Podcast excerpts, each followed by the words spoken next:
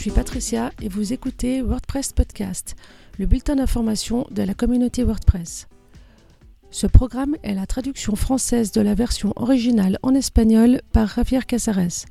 Je remercie Jenny pour l'aide apportée à la traduction.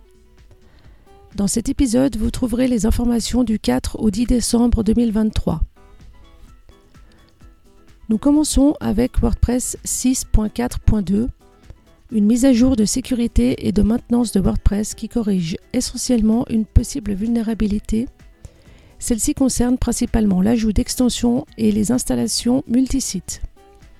Cette mise à jour ne s'applique qu'à WordPress 6.4 et non aux versions précédentes.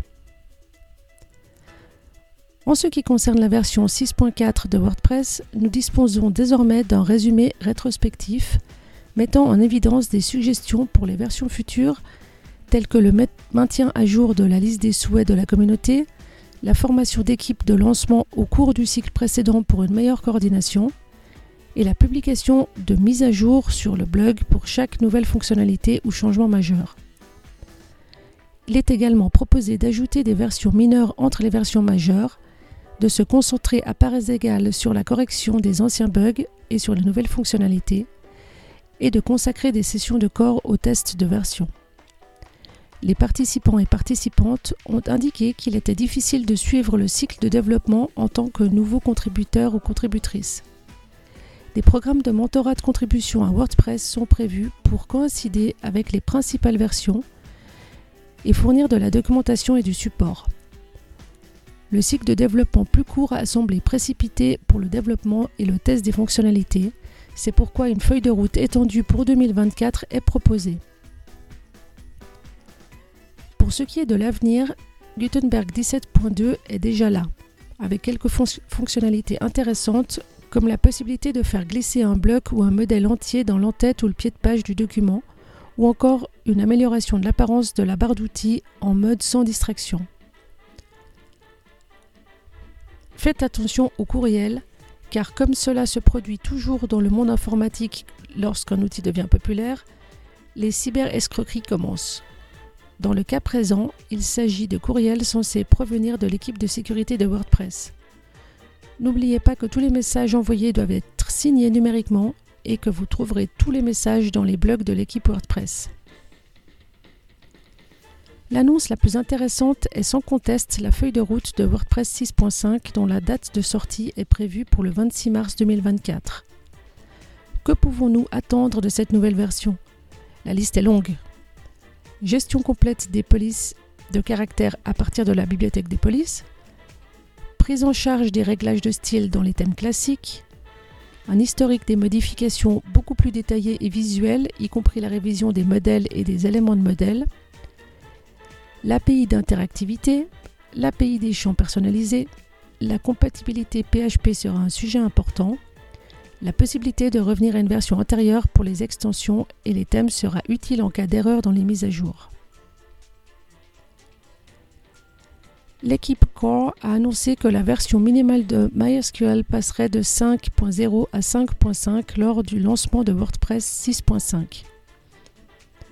La proposition de création d'une équipe de travail pour les thèmes par défaut de WordPress est en discussion depuis le lancement du thème 2024. La maintenance de tous les thèmes de 2010 à 2024 demande beaucoup de temps, de dévouement et de compatibilité pour fonctionner avec toutes les versions de WordPress. Il y a plus de 400 tickets liés au thème avec de petites ou plus grandes améliorations qui ne peuvent pas être réalisées en raison de l'engagement à faire avancer le développement de WordPress lui-même. Un tutoriel a été publié sur le Developers Blog expliquant comment créer un thème de bloc à partir de zéro.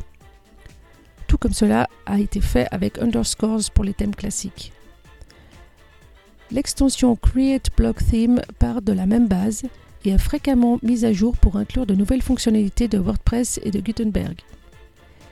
Grâce à cela, et sans aucune connaissance de code, vous pouvez cloner un thème, ajouter des styles, réécrire des styles globaux, créer un thème enfant ou un thème vide. L'équipe design a présenté quelques propositions comme l'amélioration du glisser-déposer d'images dans l'éditeur. C'était déjà possible, mais maintenant vous pouvez cibler une partie spécifique d'un bloc en ajoutant des images dans l'entête sous forme d'icônes par exemple. Parmi les autres changements, citons la possibilité d'insérer une légende dans la visionneuse d'images, l'amélioration des icônes de réseaux sociaux, la simplification du menu de navigation et des fils d'Ariane, ou encore la définition d'une taille unique pour les boutons dans la barre d'outils. Enfin, un autre changement déjà en cours concerne le traitement de liste des données. Par exemple, la liste des articles, des pages ou des médias sera travaillée en mode gris plutôt qu'en mode liste, en se concentrant sur l'élément visuel mis en évidence. L'équipe Meta a annoncé la possibilité d'activer la prévisualisation des extensions depuis l'onglet Vue avancée via l'utilisation du fichier blueprint.json. L'équipe Training a annoncé le début de l'utilisation de YouTube comme fournisseur de vidéos au lieu de WordPress TV, même si les vidéos seront présentes sur les deux plateformes. Les vidéos pourront ainsi être intégrées directement depuis YouTube, ce qui permettra une meilleure accessibilité aux vidéos, des sous-titres automatiques, de meilleures données analytiques et éventuellement une plus grande visibilité des contenus de formation. La version 12.0 de BuddyPress sortira finalement le 11 décembre, une semaine plus tard que prévu, afin de régler certains détails liés à la compatibilité avec 2024 et de fixer un bug détecté dans le système d'activité.